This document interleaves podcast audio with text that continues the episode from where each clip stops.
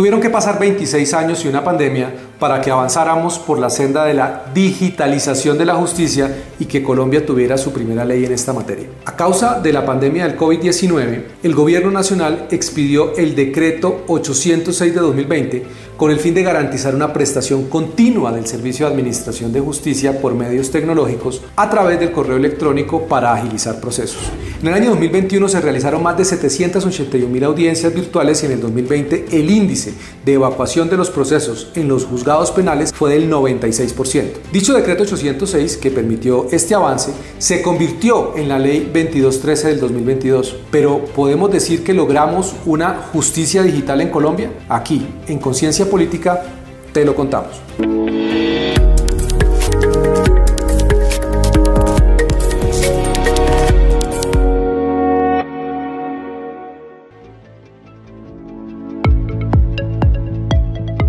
De 139 países ocupamos el puesto 86 en el índice de Estado de Derecho del The World Justice Project 2021, ubicándonos por debajo del promedio global y regional. El bajo desempeño se refleja en indicadores específicos como los altos niveles de impunidad o la alta congestión de la rama judicial. De acuerdo al índice de libertad económica del Fraser Institute de Canadá, en la subcategoría del sistema legal y derechos de propiedad, Colombia ocupa el puesto 96 de 165 países. La digitalización de la justicia es un medio efectivo para resolver problemas estructurales y responder a estos retos de la rama judicial.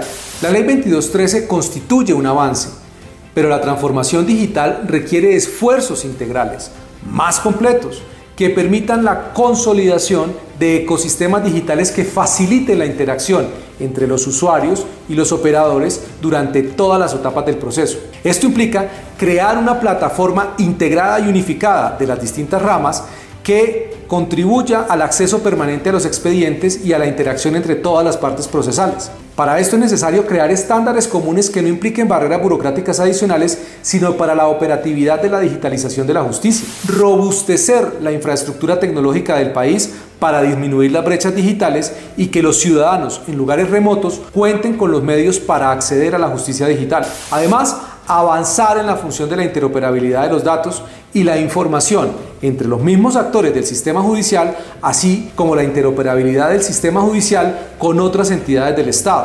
Esto requiere evitar reprocesos o un mal uso de los recursos invertidos en esta materia y priorizar en el diseño de políticas y protocolos de ciberseguridad. Además, fortalecer y capacitar a los operadores y administradores de la justicia, a los abogados y a los ciudadanos para que se apropien de las tecnologías y puedan hacer uso efectivo de las plataformas y garantizar el manejo responsable de la información.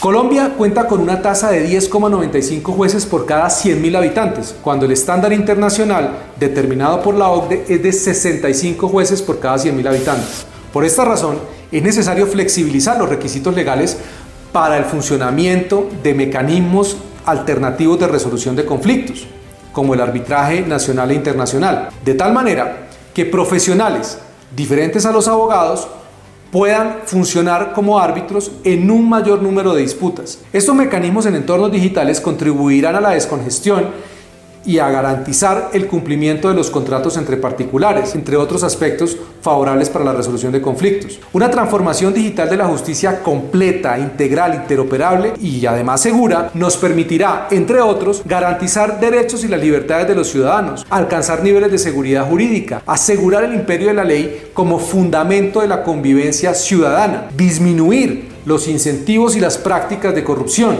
corregir ineficiencias y el malgasto de los recursos públicos, generar confianza ciudadana en las instituciones y transparentar las actuaciones de los operadores judiciales y mitigar los riesgos del activismo judicial para la indebida gestión de intereses ideológicos, políticos o económicos. La solidez de la democracia se logra con una justicia innovadora, independiente, despolitizada y eficiente.